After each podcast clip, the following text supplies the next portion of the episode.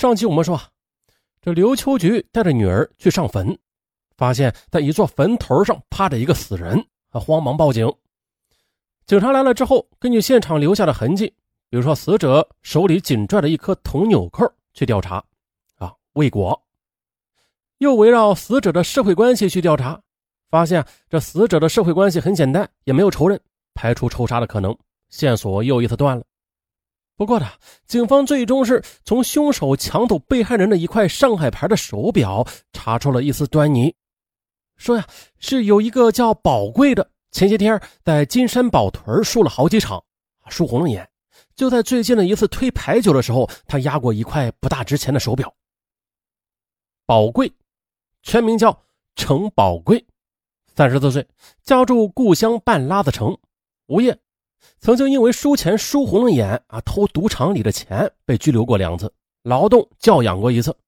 妻子叫不是前妻叫范玉洁，三十七岁，呼兰人。程宝贵他在一次赌博中啊，竟然将妻子当赌资给押上了，输给一个姓邓的。他妻子伤心欲绝啊，索性呢就嫁给了姓邓的。那现在呢？程宝贵独自一个人，有人证实了啊，在前一段时间里，他常穿着一件破旧的呢子上衣，但是最近几天呀，虽然天气很冷，但是他却穿上了布上衣，很反常。啊，这疑点很多。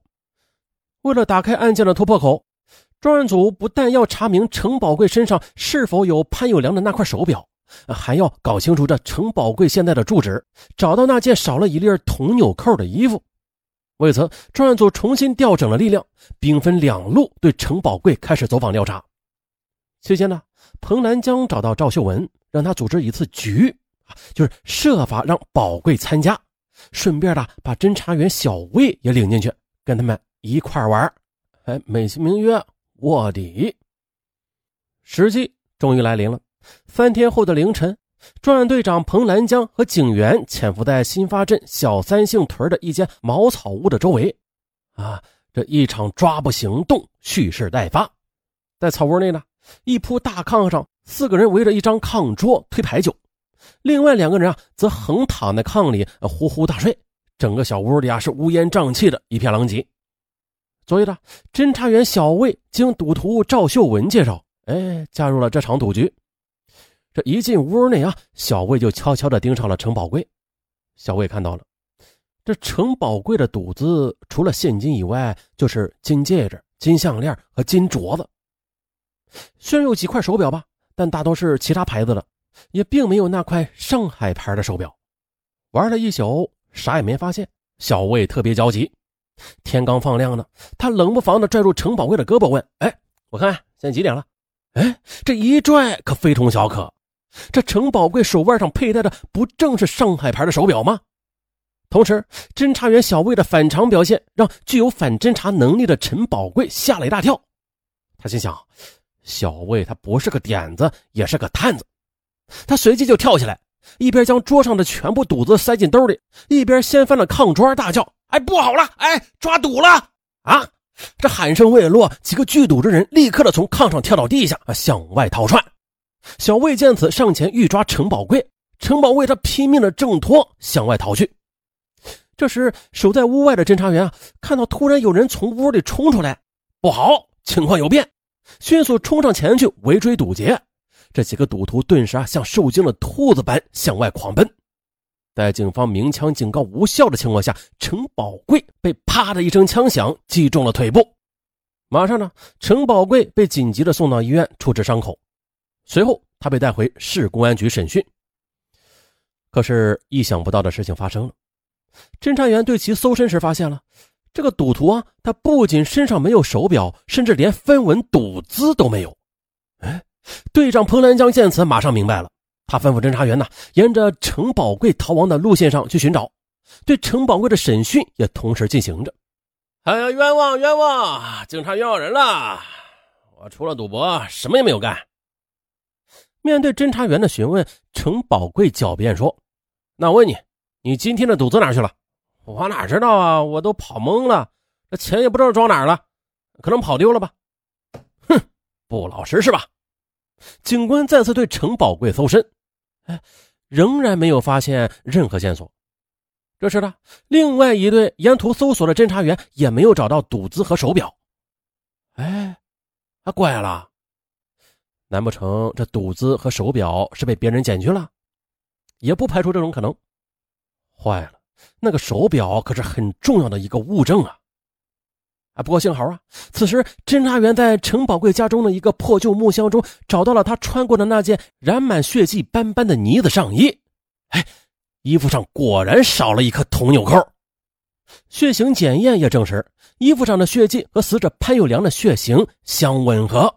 好，这事儿啊就八九不离十了。侦查员们心中也有数了。那接下来就开始审吧。审讯室内，队长彭兰江询问道：“程宝贵，你都干过什么事儿？赶紧交代！”我啥事儿都没干，我交代啥呀？难不成你们要冤枉人？哎呦，警察冤枉人！哎呀，没有王法了！啊，这程宝贵一脸无赖的样子，坦白从宽，抗拒从严。只要你老实交代，法律会对你宽大处理的。警官，我真的啥事都没干，我就是好赌，好赌成性，我就是个赌徒而已。不瞒警官说呀，我把老婆都输了，我现在啥也没有了，我还有啥不能招的？哼，不见棺材不落泪，看。这是什么？彭兰江一把拽出程宝贵的呢子上衣，喝问道：“呃，啊！”程宝贵见此，脸唰的一下就白了，随即便慢慢的低下了头，说：“你把手表藏到什么地方了？”彭兰江继续追问。程宝贵抬起头，断断续续的说：“哎，行，我全说。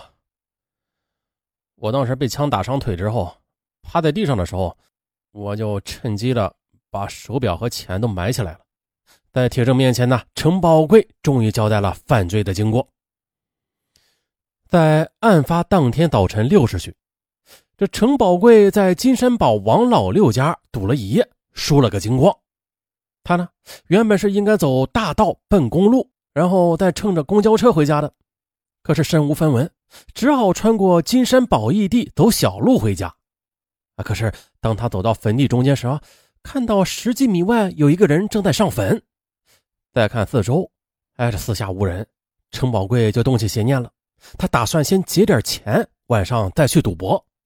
他悄悄的逼近，在远处就看见那人在蹲着抽烟呢，两只眼睛也是全神贯注的盯着碑上的照片，在发着呆，全然没有发现这程保国在慢慢逼近。前行到跟前啊。程保国看清了，哎呦，这是一个男人，知道硬拼不行。他左右看了一下，随手拿起旁边坟头压着黄纸的大石头，蹑手蹑脚的来到被害人的身后，高高的举起石头，朝着被害人的头部凶猛的就砸了下去。可谁曾想啊，被害人当时低着头，这第一下没有砸到正中间，砸偏了。哎呀，谁？被害人吃疼，晃晃悠悠的想站起来。程宝贵又捡起了石头，被害人挣扎着想抓住他，但是毕竟是受伤了，两人厮打之下，他渐渐不敌，被程宝贵压在了身下。但是呢，一只手却拽住了程宝贵的上衣。此时丧心病狂的程宝贵顺势的用石头再次狠狠的砸了下去，这一下砸得准，被害人倒在血泊之中不动了。接着，程宝贵慌乱的翻遍被害人的衣兜，哟，几乎是啥都没有。只劫走了不到五元钱，当时陈宝贵也想啊，要是为了五元钱杀了一个人，啊，这也太不值了吧！他不死心呢，又搜了一遍，终于发现被害人手腕上戴着一只手表，于是便顺手的从被害人手腕上撸下了上海牌的手表。离开了案发现场，到了家之后，哎呀，他发现这自己衣服上有血迹，纽扣还少了一粒他害怕极了。就把衣服藏到了家里的木箱中，这又是一起因赌而发生的命案。程宝贵嗜赌成性，散尽家财，将妻子都输给了别人。最终呢，为了区区几元钱和一块旧手表，劫财杀人，锒铛入狱。陈宝贵悔不当初，可该反思的不只有陈宝贵，那些整日沉迷于赌桌的人也该反思一下了。这“赌”字左边是个啥字啊？“贝”字。这右边是个者字，啊，与金钱是息息相关的。一首戒赌诗曾经说：“背者是人，不是人，全因金背起祸根。有朝一日分背了，到头做个背容人。”其中的背者、金背、分背、背容，分别指的是赌、贪、贫、贼。真实的反映了赌博的危害和后果。好了，我是尚文，咱们下期再见，拜拜。